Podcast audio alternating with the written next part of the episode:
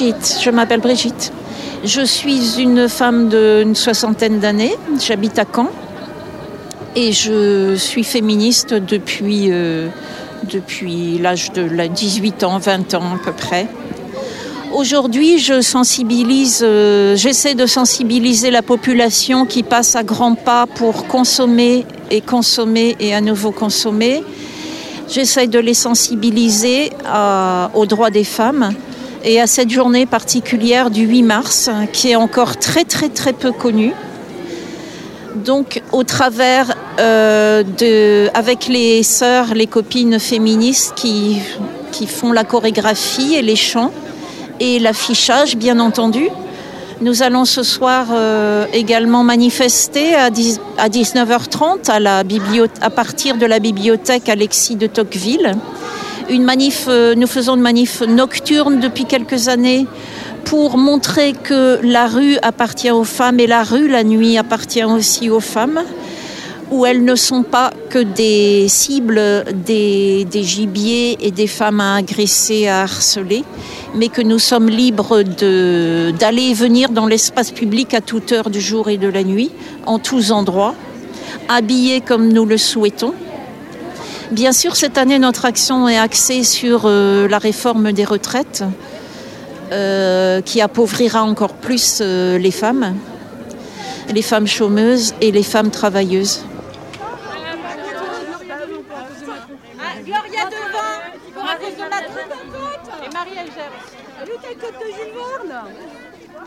Vous en avez pas en plus?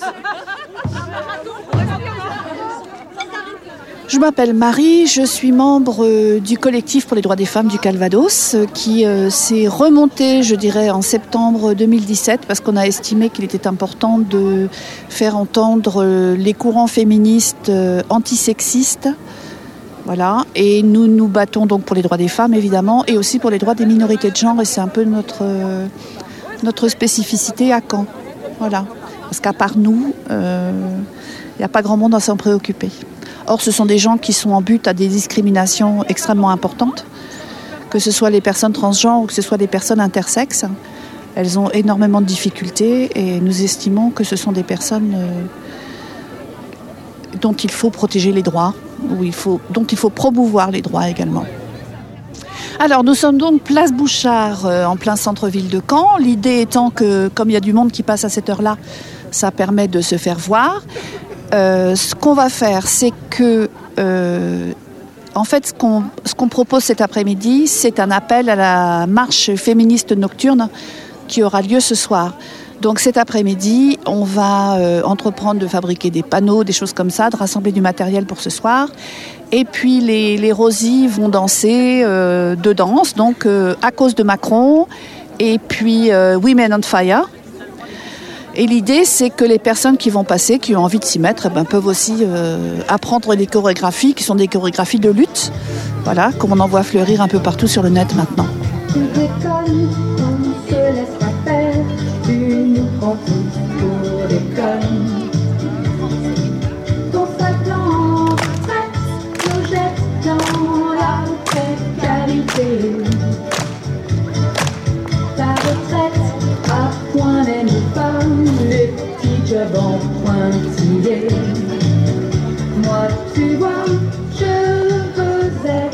Je m'appelle Clémentine, je suis AESH, j'accompagne des élèves en situation de handicap à l'école. On, on a vu avec euh, Attaque la chorégraphie euh, à cause de Macron en Rosy et avec plusieurs collègues, on a décidé de de créer la même chose ici à Caen. Et donc, euh, on l'a fait une fois, deux fois, trois fois. Et puis maintenant, on continue. Et aujourd'hui, euh, en cette journée du 7 mars et du 8 mars, demain, euh, pour le droit des femmes, mais on a décidé de, de, se montrer encore plus et de montrer notre bataille, nous, contre cette loi retraite. Et puis en général, nous, les femmes.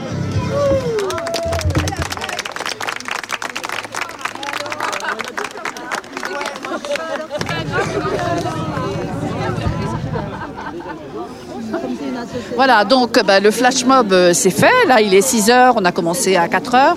Oui, je parle à l'ancienne, hein, voilà. Euh, on a distribué des tracts, on a manqué de tracts parce qu'on nous les a réclamés, les tracts. On n'en a vraiment pas eu assez. Il y a des gens qui sont venus danser. On a vu des jeunes filles qui dansaient, des enfants qui sont venus danser aussi. Euh, c'était sympa. Et euh, là, bah, on, va avoir dans peu de temps la marche de nuit qui départ de la bibliothèque Alexis de Tocqueville, qui va traverser le centre-ville. Et nous, là, on va aller bah, boire un coup, hein, parce qu'on a soif après avoir dansé, après avoir chanté. Alors on va aller boire à l'Aquarium, qui est un café associatif qui se situe euh, rue du 11 novembre à Caen et qui est un lieu féministe et queer. Et on va, aller, on va y aller. Voilà, on est parti pour.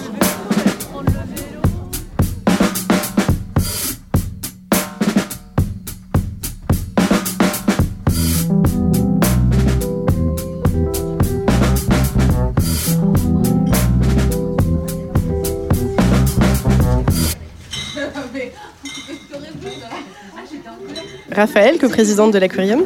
Donc l'Aquarium, c'est un lieu militant queer et féministe euh, qui a ouvert euh, en février 2019 euh, maintenant. c'est un lieu aussi de sociabilisation pour toutes sortes de personnes qui soutiennent ce mouvement queer et féministe. on mène beaucoup d'ateliers, que ce soit un peu culturel, créatif. on diffuse des films engagés. enfin voilà, faire connaître la cause féministe et queer pour ça. Euh, on dispose donc, euh, le, lieu fonctionne entièrement euh, par des bénévoles, donc on a un bar, on est cinq coprésidents et présidentes et en fait le lieu tourne avec des bénévoles. On reçoit aucune subvention, donc on est vraiment autogéré tout fonctionne grâce aux personnes qui viennent activement dans ce lieu. On a également une sonothèque qui a été mise en place euh, par des bénévoles euh, qui regroupe plusieurs podcasts ou euh, des émissions, etc. autour de la cause féministe et queer. On a également une fanzinothèque qu'on imprime régulièrement, donc on est toujours en train de glaner un petit peu des, petites pépites à droite à gauche. On a une bibliothèque qui est mise à disposition de tous les adhérents, adhérentes euh, qui tournent autour des questions de genre, euh, féminisme, même afroféminisme. Enfin voilà. c'est un peu une convergence des luttes aussi euh, sur tout ce qui est exclusion en général. C'est vraiment un lieu qu'on veut collectif et que on espère que les gens s'en emparent en fait et qu'il voilà, il y a des idées aussi qui doivent émaner des personnes qui fréquentent le lieu.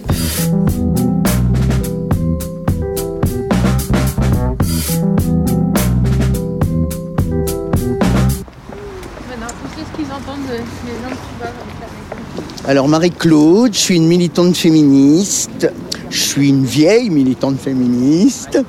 Euh, j'appartiens euh, au collectif des droits des femmes, 14 euh, donc de Caen. Hein.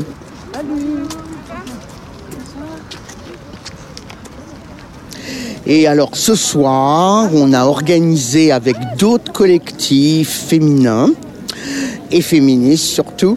On a organisé une marche nocturne et on a décidé, parce que d'habitude on fait souvent à partir de la place Bouchard à Caen, enfin sur les places habituelles, hein, place du théâtre, euh, euh, place Saint-Pierre, bon ça c'est les lieux habituels. On a décidé ce soir comme c'était une marche nocturne et comme c'était un samedi, de faire ça devant la bibliothèque Alexis de Tocqueville, parce que ça va permettre à la marche de remonter le port, où il y a énormément de cafés, euh, d'endroits festifs, et qui sont plus des endroits masculins. Et c'est pour montrer justement que la rue, elle appartient à tout le monde et que les femmes aussi, elles peuvent sortir le samedi soir et être dans la rue euh, et faire ce qu'elles ont envie de faire. je trouvais que la carte était contente. Ce n'est pas moi qui m'habille comme une sœur, c'est toi qui penses comme un violeur. Oui, alors on a, on a fait le choix c'était vraiment une marche parce qu'il y avait bien sûr, euh, bon, c'est appelé par les associations féministes, mais c'est vrai qu'il y a beaucoup d'organisations. En plus, on est à huit jours des élections. Euh, il y a beaucoup d'organisations. Il va y avoir beaucoup d'hommes, et on est tout à fait d'accord pour qu'il y ait des hommes, mais on ne souhaite pas que ce soit les hommes qui soient devant. Ils ont tellement l'habitude d'être en tête, de donner les slogans, qu'on a décidé cette fois-ci, et c'est pour ça qu'on l'a écrit, euh, que les hommes cisgenres euh, se mettaient derrière. Alors je précise bien cisgenre parce que c'est une manifestation euh, bien sûr de femmes puisque le 8 mars c'est euh, les droits des femmes, mais c'est aussi toutes les personnes transgenres et qui sont discriminées, qui ont des problèmes vis-à-vis de leur simple identité. Ce qui est important à bien préciser, c'est que la violence faite aux femmes, elle est faite aux femmes parce qu'elles sont femmes. Ce serait préférable, euh, selon euh, les organisatrices, que les hommes cisgenres soient plutôt à la fin du cortège. Merci à vous, bonne manif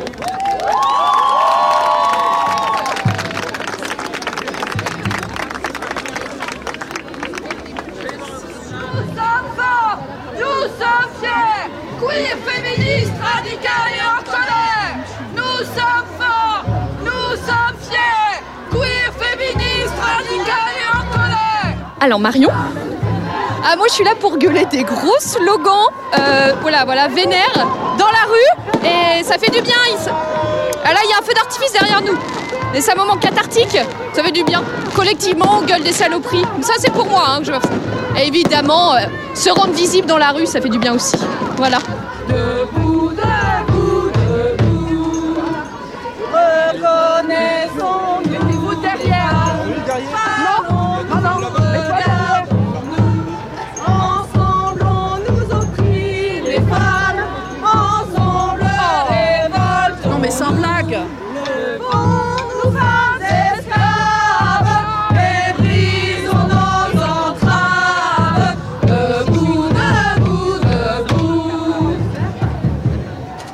Frédéric. Voilà, euh, homme cisgenre euh, canet, voilà, qui suit les manifestations euh, du 8 mars. Du 7 mars, du coup, mais du 8. Le- le- c'est du 8, mais le 7. Voilà. Je suis d'accord avec le fait que les, hommes marchent derrière, ça permet aux femmes qui sont devant de. Voilà, d'avoir. euh, de définir elles-mêmes leur mot d'ordre, de ce qu'elles veulent mettre en avant euh, comme revendication, les slogans qu'elles veulent chanter. voilà, c'est. Après, les, les, qui sont derrière, je pense qu'ils en sont globalement conscients et qu'on est là en soutien, euh, voilà, et que une partie des revendications on peut aller faire les nôtres aussi. euh, voilà, il y y a des revendications so- sociales qui sont là, donc euh, voilà. Qu'on a tous à y gagner normalement, théoriquement, j'espère.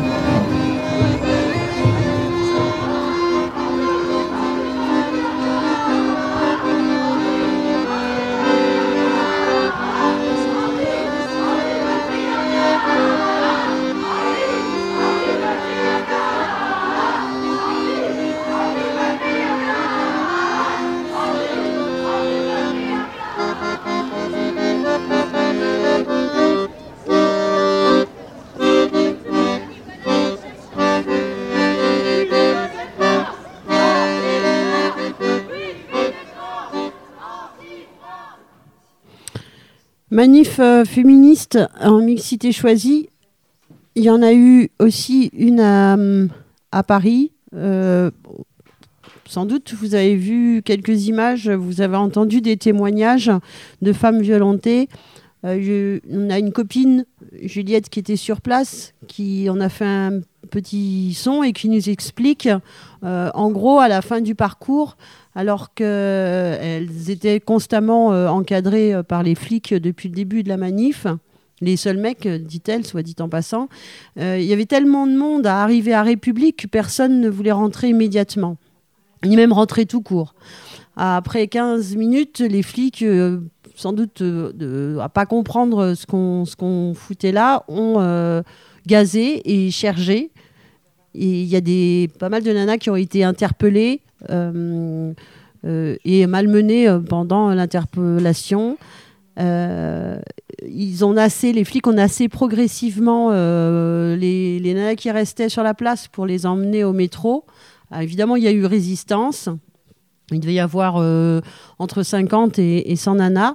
euh, et qui ne voulaient pas qu'on leur dise euh, ce qu'elles devaient faire, euh, ni rentrer, ni euh, aller vers le métro. Enfin, euh, voilà, et c'est là où ça continue à dégénérer, euh, notamment dans le dans l'escalier. Et euh, et il y en a qui ont été, bah, qui sont tombés, qui ont été poussés, qui ont été tirés par les cheveux. En fait, les flics essayaient de les, de les choper par où ils pouvaient pour, pour les obliger à, à, à descendre plus loin dans, dans le métro. On écoute euh, ce son euh, que je ne me trompe pas. Euh, et voilà, et c'est là où j'hésite. Je sais pas si tu veux dire un mot, Suzy. Ah voilà, c'est celui-là.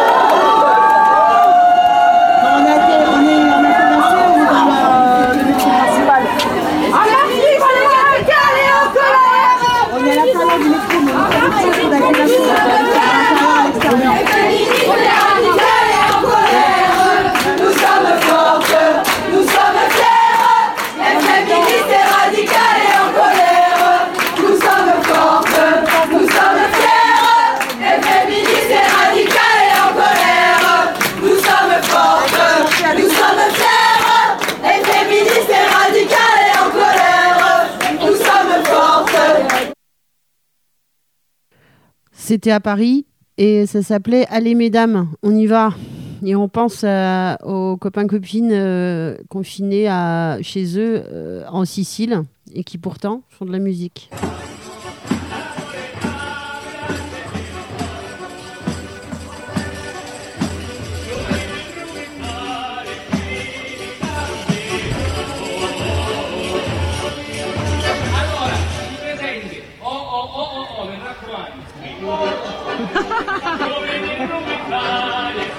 Alors là, c'est des gens euh, qui, font de la musique ensemble de balcon en balcon.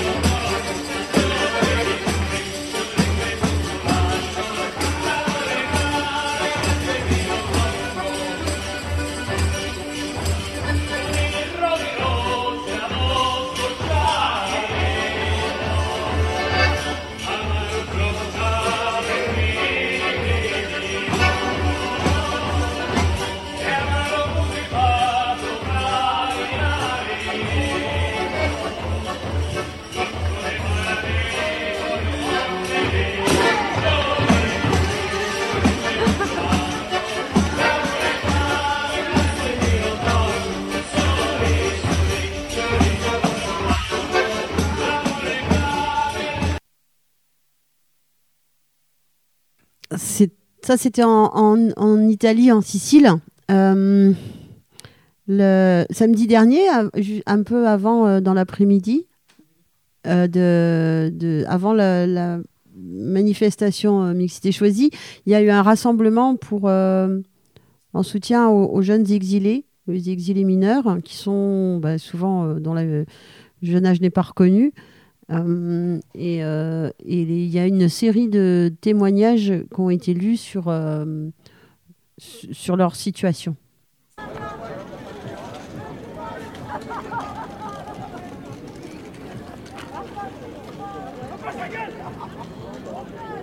Mesdames et messieurs, si vous bien vous rapprocher par ici, s'il vous plaît.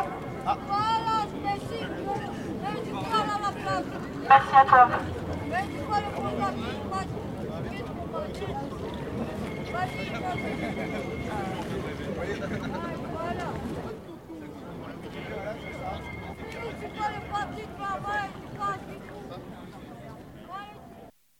autre témoignage Je suis un serial léonais de 15 ans. Je vis dans un squat maintenant. Mais je nous sommes ensemble pour soutenir non accompagnés. Nous avons entre 15 et 17 ans. Nous ne sommes pas reconnus par le conseil départemental.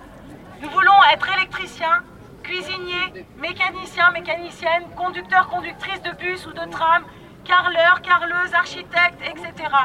Aujourd'hui, nous sommes bénévoles dans différentes associations de Nantes. Nous avons vécu des moments difficiles, des jours de traversée en mer, des mois dans la forêt au Maroc. Nous avons connu des parcours difficiles pour arriver jusqu'ici.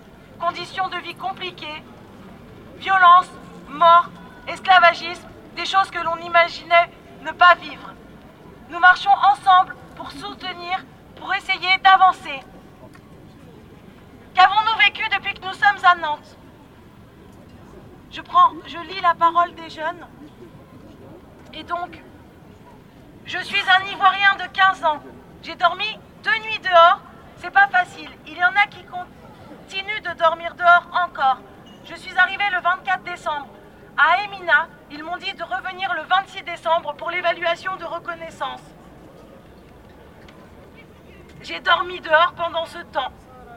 L'évaluation de minorité, puis je suis revenu le 10 janvier pour les résultats. La Emina ne, ne nous héberge pas. Je n'imaginais pas dormir dehors en France. Je suis dans un squat maintenant. Il n'y a pas de toilette.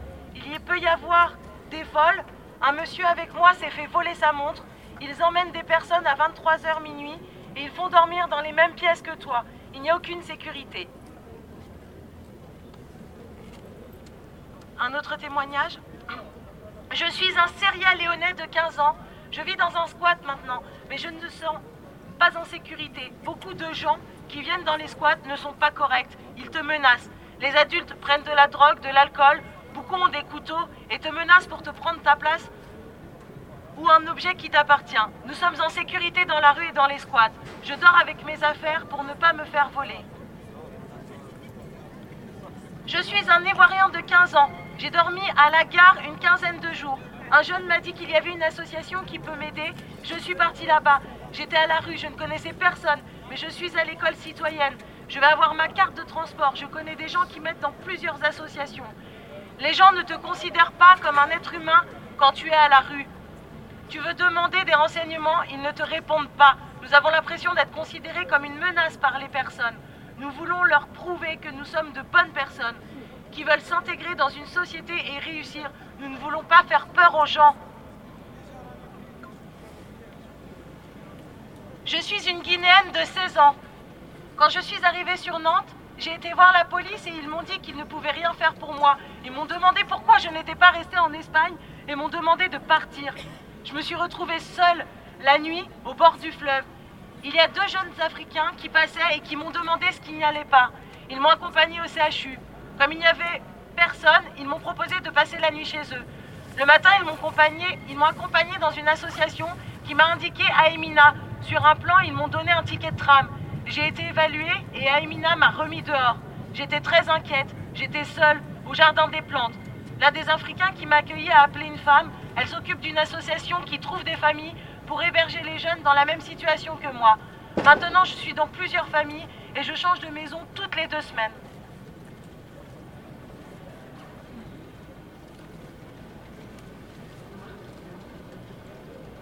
Je suis une Ivoirienne de 16 ans.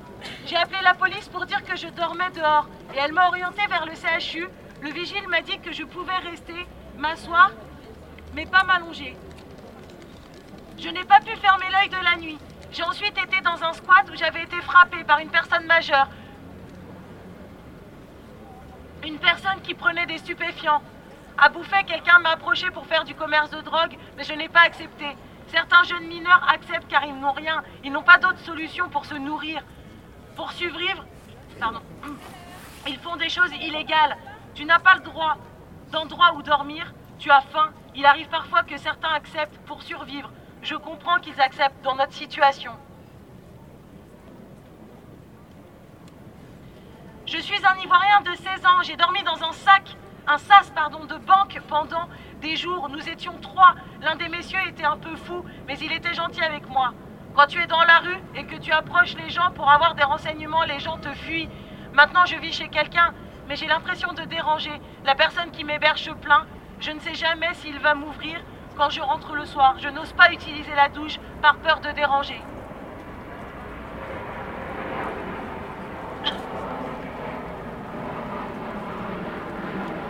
Je suis un jeune Guinéen de 17 ans. Je n'ai jamais réussi à joindre le 115. Jamais. On mange une fois par jour dans la semaine au restaurant Aurore, mais le week-end, c'est chaud. On se nourrit peu. Certains d'entre nous doivent faire les poubelles pour se nourrir. Que Nous demandons un accès à l'éducation, à une scolarisation. Nous demandons à avoir droit à un, toit. Nous demandons de la sécurité, un endroit où nous n'avons pas peur. Nous voulons intégrer la société et être acceptés. Nous voulons avoir des conditions de vie minimum acceptables pour pouvoir se concentrer sur notre avenir. Nous voulons avoir un accès à des activités sportives. Si nous pouvions avoir accès à un toit, nous aurions un endroit où nous pourrions avoir l'esprit tranquille pour apprendre nos leçons et travailler. Et plus tard, pour nous reposer, pour être en sécurité et respirer. Si nous pouvions avoir accès à la scolarisation, avoir un toit, ce serait bon pour la santé, pour le courage, pour le moral, pour travailler. L'école citoyenne ne garantit pas un avenir, nous voulons un accès à l'école normale. On peut avoir un accès à un diplôme, avoir une condition meilleure pour nous et cotiser pour l'État français. On veut se sentir utile pour ce pays, on veut contribuer, travailler et payer les impôts. Nous voulons aller à l'école et pouvoir aider les autres demain. Et vous, que pensez-vous de ce que l'on nous inflige Jeunes mineurs en cours sur la ville de Nantes? Est-ce que vous avez prévu quelque chose dans votre programme pour améliorer notre situation? On peut parler mais personne ne nous entend. On ne peut pas être vu. Ce qu'on veut faire, tout le monde s'en contrefiche. C'est comme ça, comme si on n'existait même pas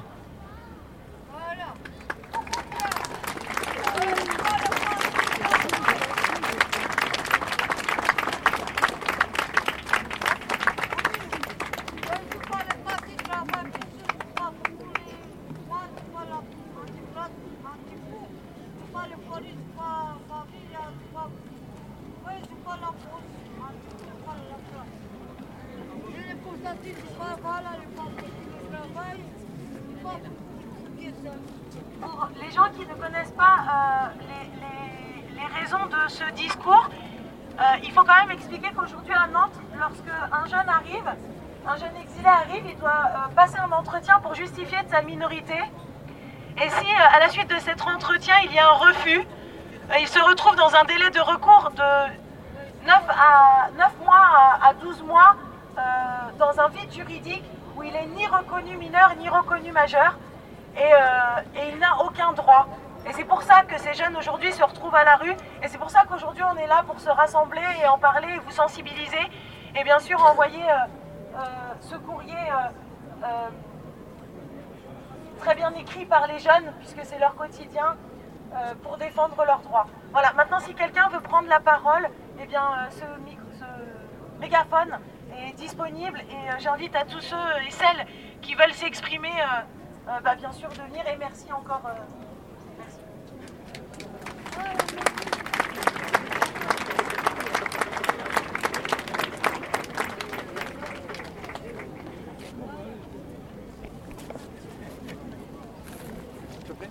Bonjour à toutes et bonjour à tous. Merci d'être présents pour euh, soutenir les mineurs non accompagnés.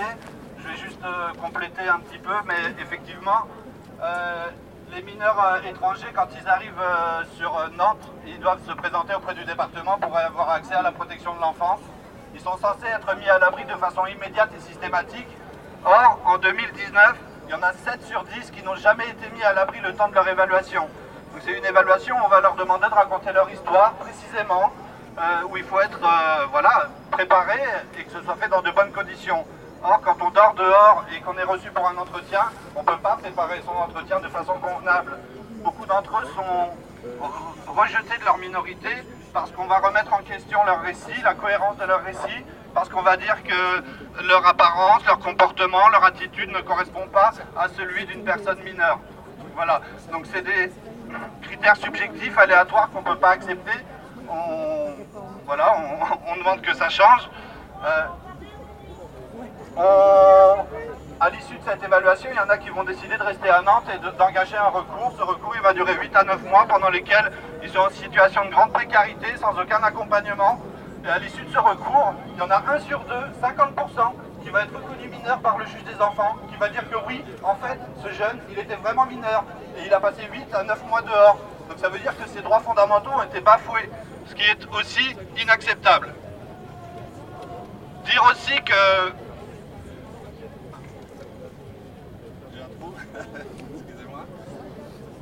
Non, mais dire que, voilà, aujourd'hui on s'adresse aux candidats au municipal parce que il est inacceptable de voir ces jeunes dehors et il y a des expériences positives qui montrent qu'il y a des solutions.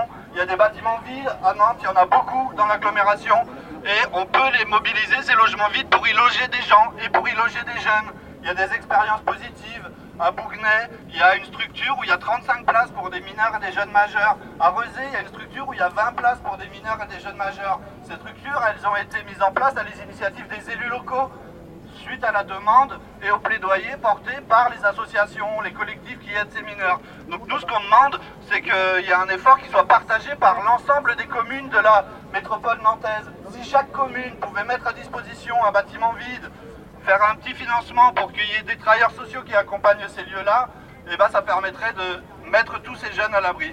Donc on vous remercie d'être présents ici aujourd'hui et on espère surtout que le message sera entendu. Merci.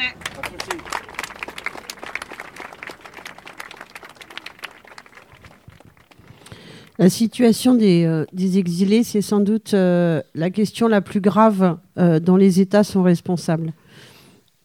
La situation des exilés, c'est aussi euh, à Moria, en, Grèce. Il y a un copain qui a, qui a écrit un texte, Thierry Briet, et qu'on va vous lire maintenant. Fahima, dans la voie de la centrale.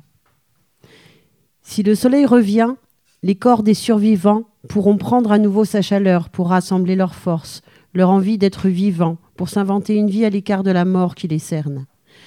Je parle de Fahima avec Abdoul qui vient d'Afghanistan. Hier, il a reçu de ses nouvelles et il s'inquiète. Il ne sait pas comment faire pour l'aider. Depuis deux ans, sa sœur attend une réponse à sa demande d'asile. Dans deux ans, elle aura 40 ans. Si le cancer ne la tue pas d'ici là, sous une tente qu'elle partage avec une trentaine d'autres femmes isolées dans le plus grand camp de réfugiés d'Europe, à Moria, sur l'île de Lesbos, une île grecque à une dizaine de kilomètres des côtes turques.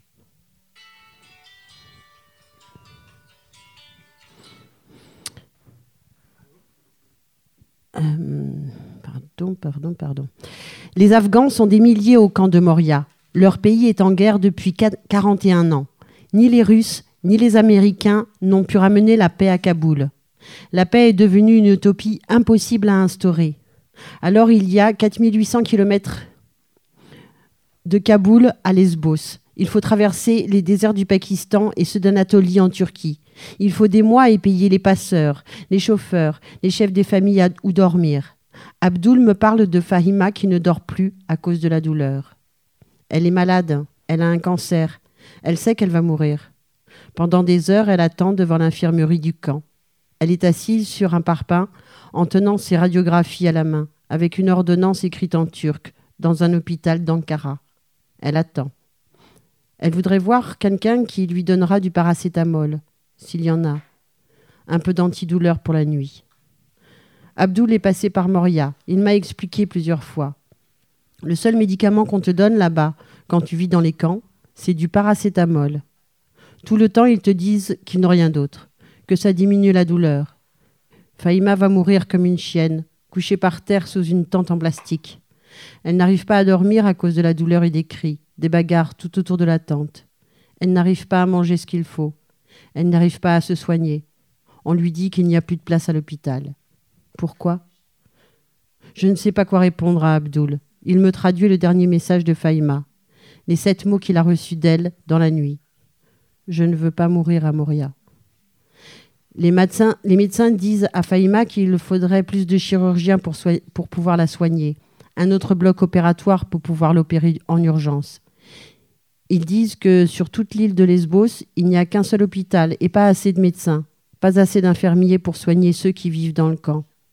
C'est le message d'Abdoul. Je recopie ces mots que j'ai traduits de l'anglais. Moria est devenue une prison. Depuis longtemps, les réfugiés sont devenus les suppliciés, et Faïma va mourir en prison.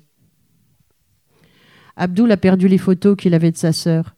Il ne peut pas me montrer son visage, mais j'écris son prénom, Fahima. Fahima dans mon cahier, Fahima dans ma tête, Fahima dans la radio. Une voix de femme à la centrale pour Fahima qui va mourir à Lesbos, sous une tente en Europe. Fahima quand elle tient ses radios à la main, devant l'infirmerie de Moria. Fahima, femme afghane, dans une île entre Grèce et Turquie, refusant de comprendre pourquoi personne n'a voulu la soigner.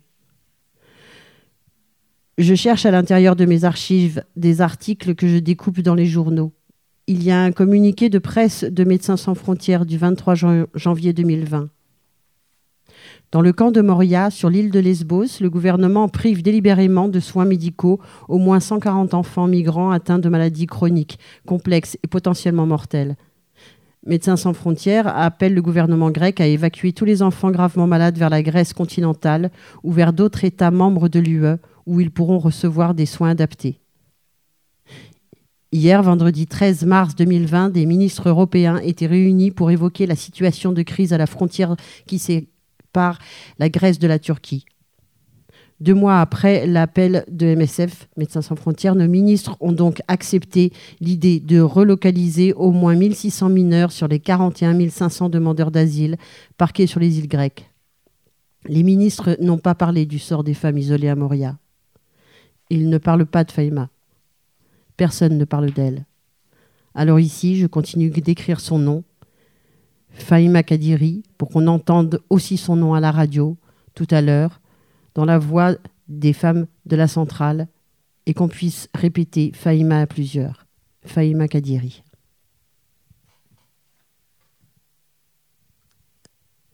Voilà, bon, ça c'est la, situation euh, dans l'Europe.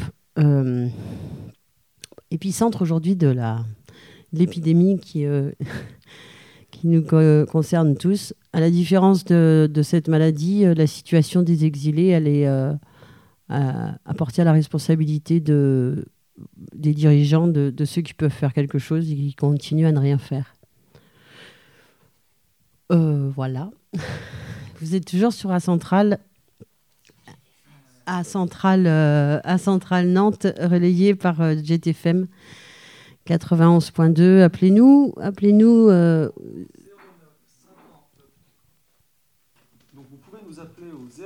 50 39 67 59 09 50 39 67 59. Appelez-nous de où que vous soyez, euh, que ce soit de, de France, euh, d'Italie, de Sicile, de Grèce, de Turquie, d'Argentine. De partout ailleurs. Du Liban du aussi. Liban. Chili. Du Chili aussi. Palestine. De Palestine. De Saint-Nazaire. Aussi. Euh, on, va, on va enchaîner avec euh, un, son un petit peu long, mais de, de copains qui, sont euh, tout proches, même s'ils ils sont à Paris. des copains qui font dedans dehors la, radio des, grévistes de, de, Radio France. une radio qui a suspendu sa, sa, grève à cause du coronavirus, mais qui ne, qui ne suspend pas la lutte euh, à tout prix, euh, coûte que coûte.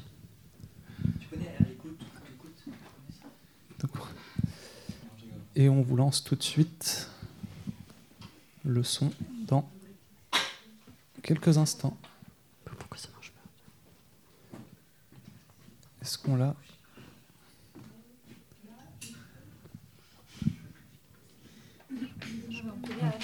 Qu'ils ont Euh, là, c'est un petit son euh, qui nous ont envoyé. Donc, le podcast, on suit plusieurs marcheurs entre Laval et l'Assemblée nationale voulant remettre un carnet de doléances aux députés. Un happening devant la Comédie Française, des personnels de santé manifestant devant l'hôpital Robert Debré de Paris et l'interview d'un Chilien habitant Santiago sur les mouvements sociaux au Chili. Euh, bonne écoute. Et euh, pour faire un, petit mot en fait sur leur, leur travail aux, copains de Radio France en grève, euh, rappeler en fait qu'ils euh, ils vont devoir faire face à de nombreuses suppressions de postes. Et en fait, notamment aussi, comment on peut dire ce qu'ils veulent faire avec Internet là Ils l'expliqueraient mieux que moi, mais je vais me faire engueuler s'ils écoutent. Je raconte que de la merde. Euh, voilà. Ceci est un communiqué Fradiance à caractère informatif.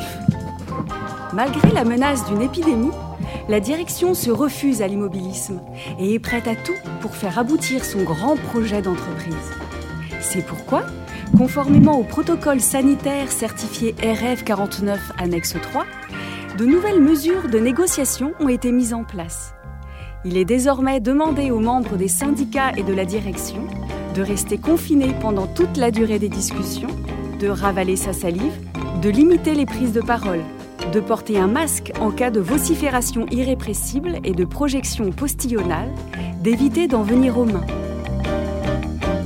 Un numéro vert est également à la disposition des familles pour prendre des nouvelles de leurs proches. Gardez confiance. La direction prend soin de votre avenir. Par mesure de sécurité et afin d'éviter toute contamination dans les lieux confinés, ce potract de Radio dedans dehors sera exclusivement dehors.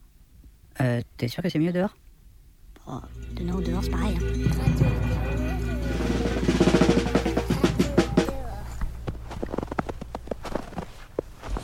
En direct de Laval, nous nous sommes réunis ce matin pour le départ de la marche. Départ de la marche, nous avons baptisé En marche pour le retrait. Nous sommes à peu près une cinquantaine à nous mettre en, route pour l'Assemblée nationale et pour y emmener notre cahier de doléances et les différentes doléances que nous allons recueillir au cours de cette euh, marche, de ce déplacement qui va nous prendre à peu près 8 jours de Laval à Paris. Et euh, alors, ce projet est né, est né d'un petit groupe d'enseignants. Et voilà, donc nous avons choisi ce mode d'action pour revendiquer euh, notre opposition à, à cette proposition de loi. En route, allons les gars, jetons nos vieux sabots, marchons, marchons en des sillons plus larges et plus beaux. Alors ce soir, nous arrivons chez Maria, qui est enseignante euh, documentaliste d'un lycée euh, lavallois, à une quarantaine de kilomètres de Laval. C'est ce qu'on a fait aujourd'hui. Et donc Maria nous accueille euh, pour nous héberger, nous restaurer. Et puis on envisage aussi d'écrire un, un morceau, euh, un chant qui va pouvoir nous porter et porter nos pieds jusqu'à Paris. Voilà, donc là on arrive à Blandouet. La retraite à point, c'est une véritable arnaque. Ils veulent nous l'imposer à grands coups de matraque. Mesdemoiselles, Messieurs, début de la représentation dans 5 minutes. Alors dans mon dos, c'est marqué euh, J'ai mal au cœur, l'hôpital meurt. Moi, je suis infirmière. Dans le plus bel hôpital du monde, c'est l'hôpital Robert Debré. J'ai ma blouse euh, pour être identifiée comme euh, soignant et pour euh, dire que je représente l'hôpital public et la souffrance de l'hôpital public. On a un service de haute technicité dans notre hôpital qui est le service d'hématologie, euh, dans lequel euh, il manque 22 infirmières. Non pas il manque parce que le budget n'est pas fait, le budget est ouvert, mais plus personne ne veut postuler dans ce service tellement c'est difficile d'y travailler. Alors l'hématologie, c'est un service où euh, essentiellement on va traiter les leucémies de l'enfant, puisqu'on est dans un hôpital pédiatrique, hein, donc c'est que des enfants. Et donc toutes les leucémies, c'est des maladies graves, c'est des maladies qui nécessitent énormément de soins techniques et des hospitalisations longues avec du relationnel important. Et en fait, ce qui euh, chagrine et ce qui révolte les infirmières, ce qui fait qu'elles sont en grève aujourd'hui, c'est qu'elles n'ont plus le temps du relationnel. Elles ne sont plus que des machines à poser des seringues, à débrancher des alarmes, en plus de faire des heures supplémentaires, etc. etc. Quand on aime les gens, on les traite autrement. On fait de leur personne un meilleur jugement.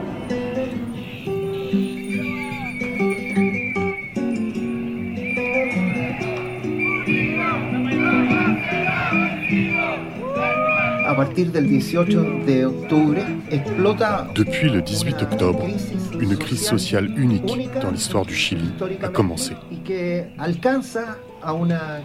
Ce mouvement historique a culminé à l'occasion d'une marche à laquelle a participé une quantité énorme de personnes, puisque l'on parle de plus de 1,2 million de citoyens qui ont manifesté contre 30 ans d'inégalité post-dictature.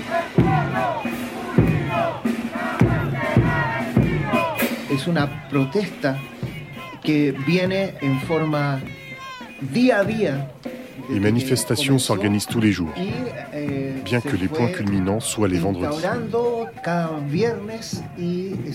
Cette manifestation est transversale, c'est-à-dire qu'elle réunit des citoyens provenant de niveaux socio-économiques très différents et de tout le pays. Cependant, les représentants des partis politiques sont les grands exclus. Ils ne sont pas bienvenus dans les manifestations. Les gens demandent plus d'égalité, d'opportunités, la fin de la corruption et le changement des règles du jeu qui ne favorisent pas la majorité de la population.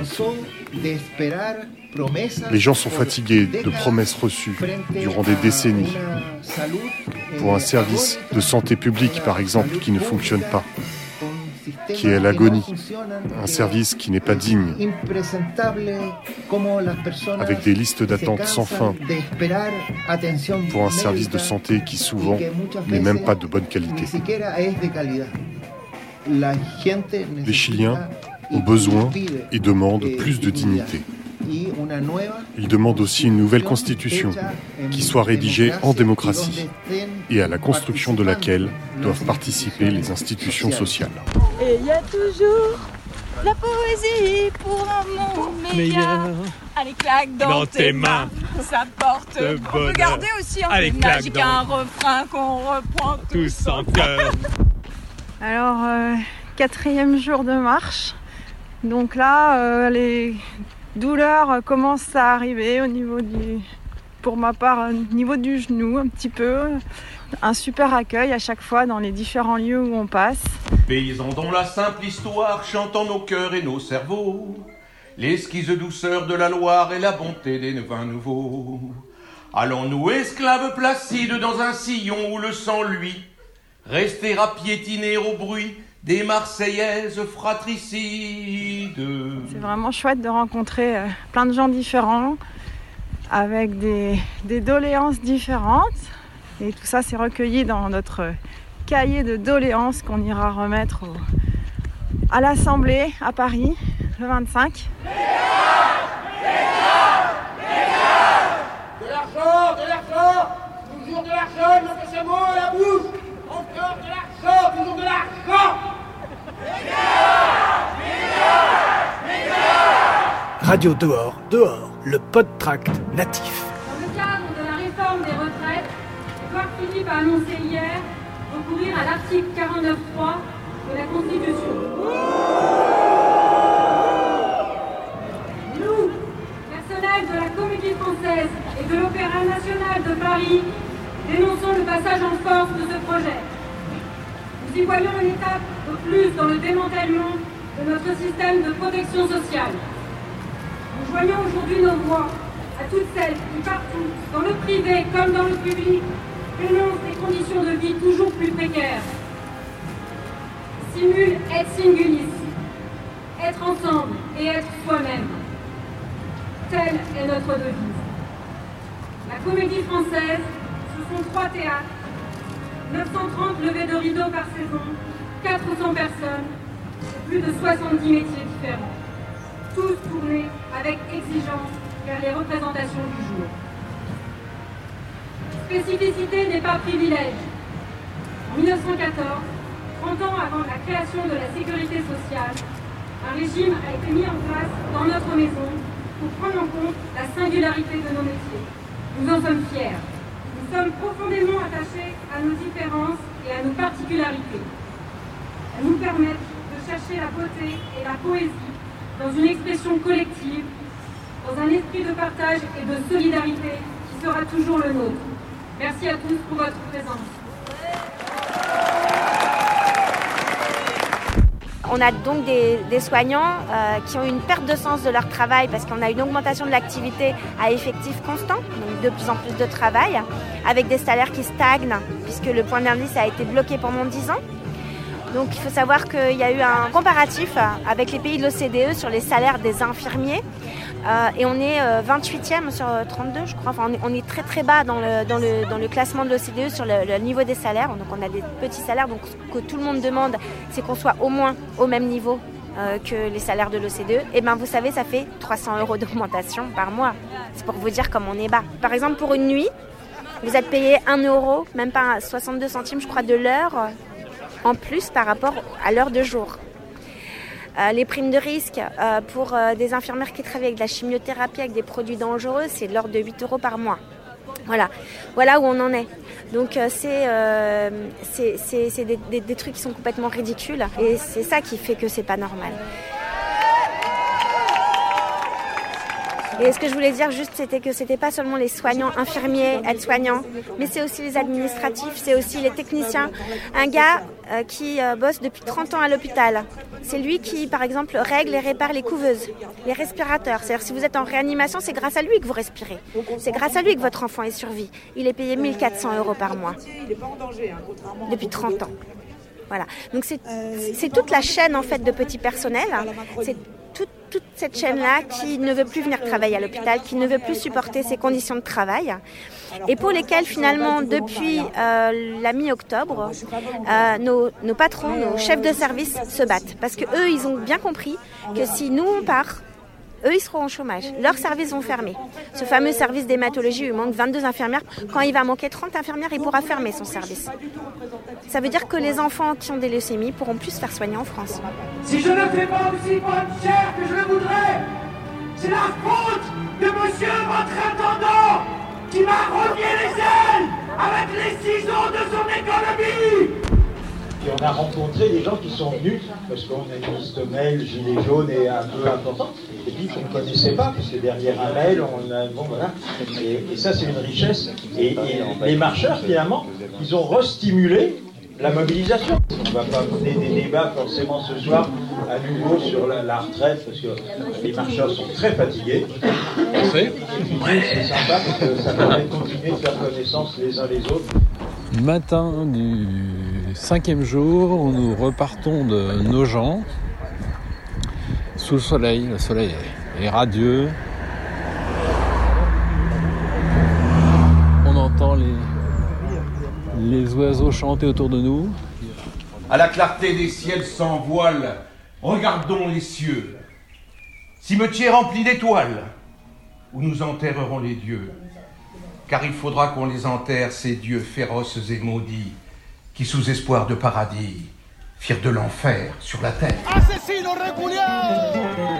Assassino Assassino Assassino Le problème le problème aujourd'hui est que les demandes des Chiliens ne sont pas écoutées. Elles ne le sont jamais. Aujourd'hui, les gens demandent des changements structurels dans la société et des changements des règles du jeu pour tous. Les inégalités sont tellement brutales du point de vue du travail, des retraites, de l'éducation, des salaires, de l'accès aux services de base, à un meilleur niveau de vie, du point de vue aussi des services municipaux, entre une commune et l'autre, les espaces verts, les hôpitaux.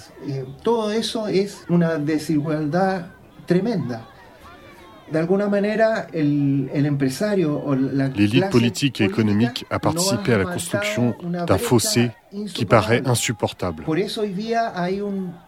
Et c'est pour cela qu'il existe aujourd'hui un mécontentement, c'est pour cela qu'on parle de dignité. Le système néolibéral Le système néolibéral qui a été installé au Chili depuis les années 80 est brutal. Et c'est un des plus durs au monde.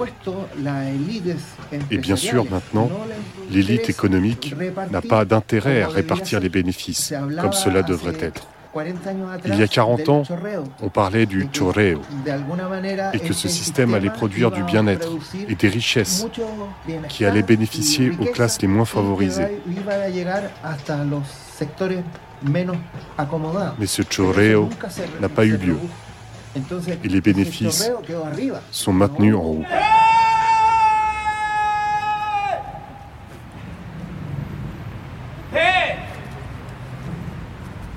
Qui est plus criminel, à votre avis Ou celui qui achète un argent dont il a besoin? Ou bien celui qui vole un argent dont il n'a que faire?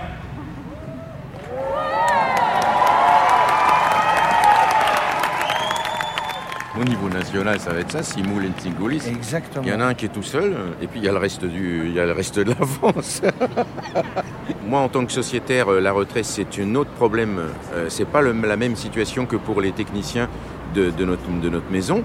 Eux sont, sont, sont dans un rapport à un, à un contrat social euh, qui est aussi lié à la, à la pénibilité à la, et donc à une retraite anticipée, ce qui n'est pas notre cas. Par contre, je trouve que je suis obligatoirement en soutien parce que c'est un, un projet de réforme qui touche la société entière. C'est pas que les régimes spéciaux, il n'est pas question que de ça. C'est la, notion de, retraite à points qui, pour moi, est problématique. Euh, quand tu es en, engagé dans cette maison en tant que, machinot, par exemple, tu démarres avec un salaire très bas mais avec la certitude que tu vas faire une carrière dans cette maison et que tu vas sortir avec une retraite anticipée, calculée sur les six dernières années. Mais si ce régime de retraite est supprimé, ou qu'il faut, travailler jusqu'à 64 ans, je ne vois pas comment un machinot à 60 ans peut, peut tramaler des, des, décors. Mais enfin bon, ça c'est un autre problème. Mais, euh, ça veut dire que le contrat social, il est, rompu. Euh, à ce moment-là, il faut que le gouvernement s'engage à revaloriser les salaires. S'il y a une revalorisation des salaires et que les, les machinaux peuvent commencer leur carrière à un niveau de salaire suffisamment élevé, alors oui, on, peut reparler à ce moment-là d'un contrat social. Mais là, le contrat social, il est brisé partout, en fait. Et donc, euh, donc s'il si, n'y a pas un, geste fort pour revaloriser, en fait, les, les, les salaires, je ne vois pas comment on peut sortir de ça. Eh bien, vous triomphez avec cette retraite Mais apprenez qu'enfin, vous vous réjouissez Et qu'avec tous vos soins, toute votre puissance, vous ne gagnerez rien sur ma persévérance. 189 km au moins déjà parcourus. Bravo à nous Après trois mois de mobilisation, nous sommes toujours aussi déterminés et nous ne lâcherons pas. Non, nous aussi. En route, allons les gars, jetons nos vieux sabots, marchons, marchons, en des sillons plus larges et plus beaux. Ça fait du bien de voir que c'est pas que sur Malakoff, mais que c'est aussi ailleurs, et que c'est, cet ailleurs se rejoigne et qu'on se croise. Ça, ça, va nous renforcer et nous, nous, montrer à quel point c'est important d'être solidaire et d'être ensemble.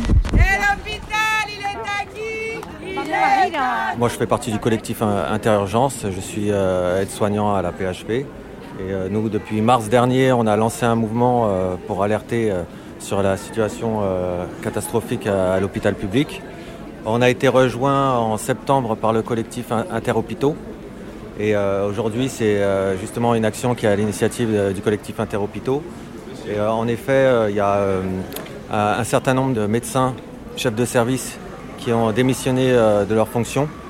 Il commence à y avoir une sorte de, on peut dire, répression, hein, où et on est là pour soutenir les, ces médecins démissionnaires qui, qui alertent sur la situation, notamment ici en, région parisienne, de la pédiatrie qui est vraiment dans une situation très difficile. En, fin d'année dernière, euh, des enfants et des bébés qui étaient en urgence vitale ont dû être envoyés dans d'autres régions. Donc vous imaginez le risque qui est pris pour, pour, pour ces enfants. Euh, et vous imaginez la détresse euh, des familles. Et ça, c'est insupportable et c'est révélateur de la situation au niveau national. Et donc là, aujourd'hui, il y a une chaîne humaine qui est organisée pour, pour soutenir ces médecins, pour soutenir l'hôpital public. Ils ont, maintenant, ils ont des menaces comme quoi on va leur trouver des remplaçants. Et c'est absolument scandaleux.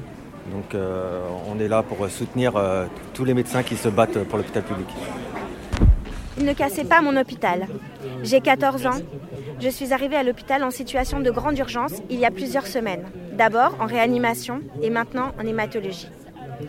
Dans mon hôpital en réanimation, il y a Marine, Léa, Zoé, infirmières et auxiliaires. Elles ont fait beaucoup de sport pour moi. Elles ont couru, m'ont soulevé quand mon corps ne bougeait plus, apaisé quand il s'est réveillé. Il y a Guillaume, chef de clinique, qui en pleine nuit m'a massé doucement le ventre alors que je souffrais et que j'angoissais. Il y a aussi le chef de service qui m'a dit que j'étais cool. Et ma maman a eu les larmes aux yeux parce que c'était mon premier nouveau sourire. Dans mon hôpital, il y a Lou, mon médecin référent. Elle a expliqué à mes parents tout ce qui m'arrive. Elle a pris tout le temps qu'il faut. Elle ne les a pas lâchés des yeux pour être sûre qu'ils comprenaient bien, pour être sûre qu'ils pouvaient poser toutes leurs questions. Elle m'a expliqué aussi. Elle a vu quand je voulais entendre et elle est revenue quand ce n'était pas le cas. Dans mon hôpital, en hémato, il y a Tony, infirmier. Tony veille sur mes nuits. Rentre doucement dans ma chambre pour arrêter les sirènes des pousses seringues. Il est même souvent plus rapide que mon papa. Tony n'allume pas la lumière, mais va dans la salle de bain pour que ça ne me réveille pas. Il y a Aude, infirmière aussi. Aude me booste pour que je bouge. Elle pense que je vais faire le tour de France à vélo, alors elle me fait sortir de mon lit en me piquant mes chaussettes et en me faisant des guilis. Aude aussi reste près de moi avec de la musique douce et des petits massages quand des maux de tête m'empêchent de bouger. Il y a Léa, infirmière toujours, qui me parle doucement, avec qui je fais un concours de peluche et qui aimerait passer plus de temps auprès des enfants, mais qui doit courir partout pour faire taire les alarmes des pousses seringues. Il y a Céline, infirmière encore, avec qui je discute émissions de télé, séries pour me changer les idées. Il y a Vie, Marie, Yelena, toutes les auxiliaires qui m'ont fait prendre mes premières douches, ont des super dessins sur leurs crocs, font des danses et chantent pendant les soins pour que ça passe plus vite. Il y a Morgane, ma psychologue. Morgane est auprès de moi quand deux fois par semaine, on m'enfonce une aiguille dans le bas du dos. Elle reste là et m'emmène marcher sur les plages, sentir les vagues sur mes jambes. Elle m'aide à râler aussi contre l'hôpital parce que vraiment, je préférerais être dans ma maison. Morgane n'oublie pas mes parents et ma petite sœur. Elle prend du temps pour eux aussi. Dans mon hôpital, il y a Anne de l'équipe antidouleur qui m'a fabriqué des sambons pour me transporter ailleurs et qui va m'apprendre à calmer mes souffrances. Il y a Mathéo, Marie, les docteurs qui sont tous là tous les jours. Il y a les professeurs de l'hôpital qui vont m'aider à avoir mon brevet et à retrouver mes amis l'année prochaine dans la classe supérieure. Il y a Nadia qui fait en sorte que mes moments de répit se passent au mieux. Toutes ces personnes et beaucoup d'autres que je vois encore me sont devenues essentielles. Elles n'ont pas le temps qu'elles voudraient pour aider les malades et pourtant elles le prennent. J'ai besoin, nous avons besoin de toutes ces personnes et d'autres encore. Ces personnes guérissent nos vies, ne nous les enlevez pas.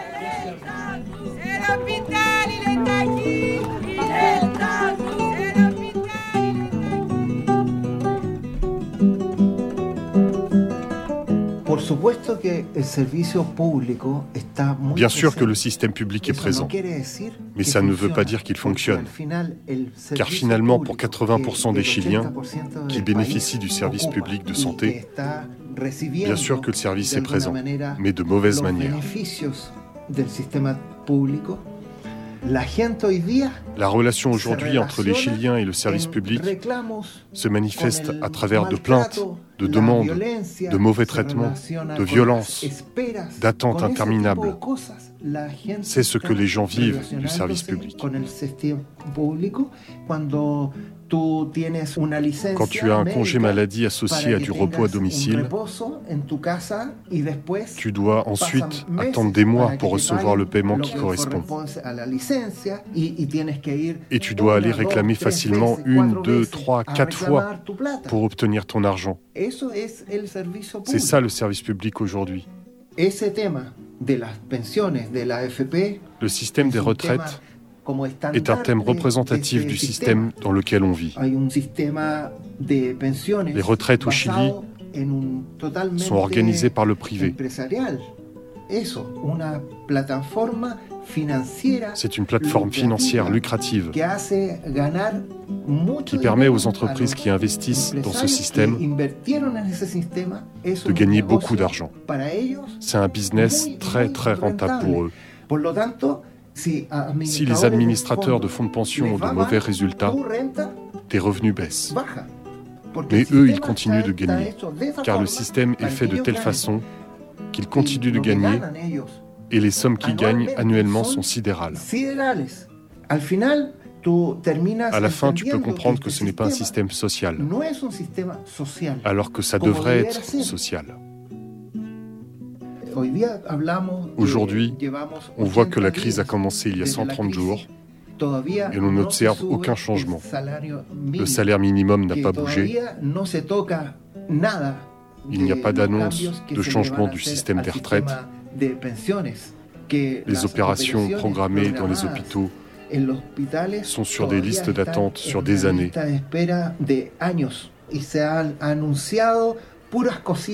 Il y a eu des annonces cosmétiques, mais il n'y a aucun changement structurel à l'horizon. Alors voilà, ça fait huit jours qu'on marche. Aujourd'hui, c'est la fin du voyage. On y est, là, devant vous, avec vous, et bientôt à l'Assemblée. Quelle émotion Mais pourquoi diable ces hurluberlus ont-ils marché? Et c'est là qu'on a un problème. On est désolé de vous décevoir, mais avec pas loin de 270 km dans les pattes, 36 villes et villages traversés, après, après quantité de rencontres et euh, aussi chouettes qu'elles aient été, eh bien on est fatigué de répondre à ces pourquoi.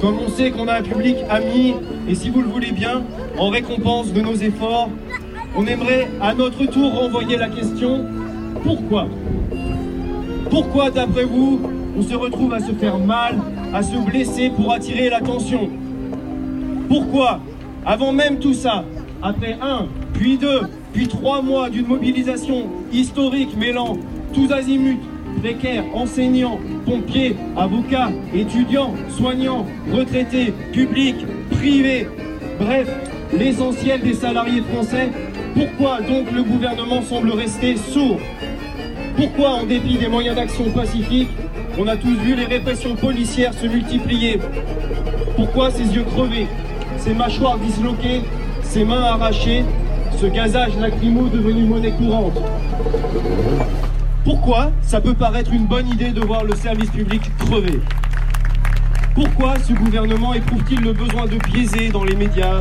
Allez, lâchons le mot, de mentir, C'est maintenant On n'entend pas Ah, c'est mieux. Donc euh, moi, je vais vous présenter un produit que vous connaissez déjà qui s'appelle euh, le Backseed, que, euh, qui j'ai découvert des vertus, vertus, incroyables avec en manif. Donc c'est déjà de base un, antibactérien, c'est aussi un anti-alcoolique et un anti-baqueux, comme son nom l'indique, un Backseed, du coup qui tue les baqueux. Euh, vous vous badigeonnez de ce backseed, euh, même si vous n'avez pas le coronavirus, vous badigeonnez de ce backseed. Déjà, de une, ça ferait chier les gens qui ont peur du coronavirus, et de deux, bah, ça fait chier les, baqueux.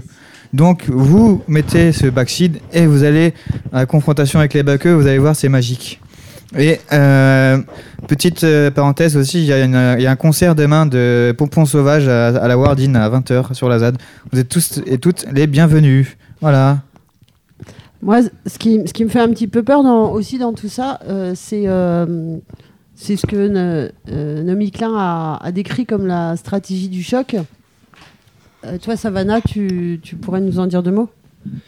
La stratégie du choc, donc, elle explique comment un événement inattendu peut être une opportunité politique pour mettre en place des mesures que la plupart des gens n'accepteraient pas en temps normal. Donc, coronavirus, c'est un bon exemple. Et, c'est ce que j'ai l'impression, ce que disait Marie tout à l'heure euh, depuis Florence, c'est que euh, sous, la, dans, cette situation d'urgence et, sanitaire euh, stressante, ils acceptent de plus en plus les restrictions des libertés individuelles. Mais euh, à l'état actuel des choses, elles sont tout à fait justifiées et il semble normal de, euh, de, restreindre euh, les activités quotidiennes pour limiter la propagation de, l'épidémie. Maintenant, le, risque, il est là. C'est-à-dire que là, on ferme les écoles, on ferme les crèches. Est-ce que ça pourrait pas être la porte d'entrée pour une remise en question, par exemple, du statut des, enseignants par exemple? Le, fait que les impôts soient levés, euh, les, impôts des entreprises et les cotisations soient levées, et on se dit, mais est-ce qu'elles vont être remises après euh, ça, c'est économique. Bah après, le, la conséquence directe du coronavirus sur l'économie, elle est, elle est très, très importante. Et, euh, et moi, c'est mon opinion personnelle. Je pense que le plus grand risque sur le, sur le moyen terme, il est là. sur le court terme, bien sûr, c'est qu'il y ait des morts. Euh, du virus, et qui en est beaucoup. Sur le moyen terme, c'est qu'on a une économie qui, s'effondre et que là-dessus, les réponses habituelles en fait ne, changent pas et que finalement le système s'endurcisse encore davantage pour essayer de continuer à exister.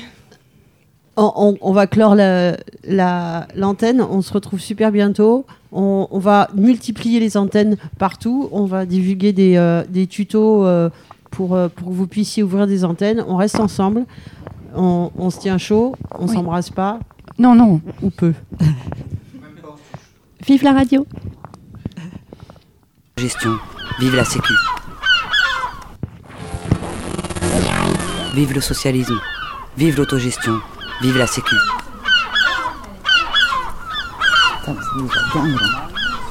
La centrale, c'est terminé pour aujourd'hui. Mais on revient bientôt. D'ici là, bonne grève à tous. Tu vas tous crever. Du monde et tout le monde y fait la fête. On va tous crever. On va tous crever. Il y a la fin du monde qui nous attend et nous on fait la fête tout le temps.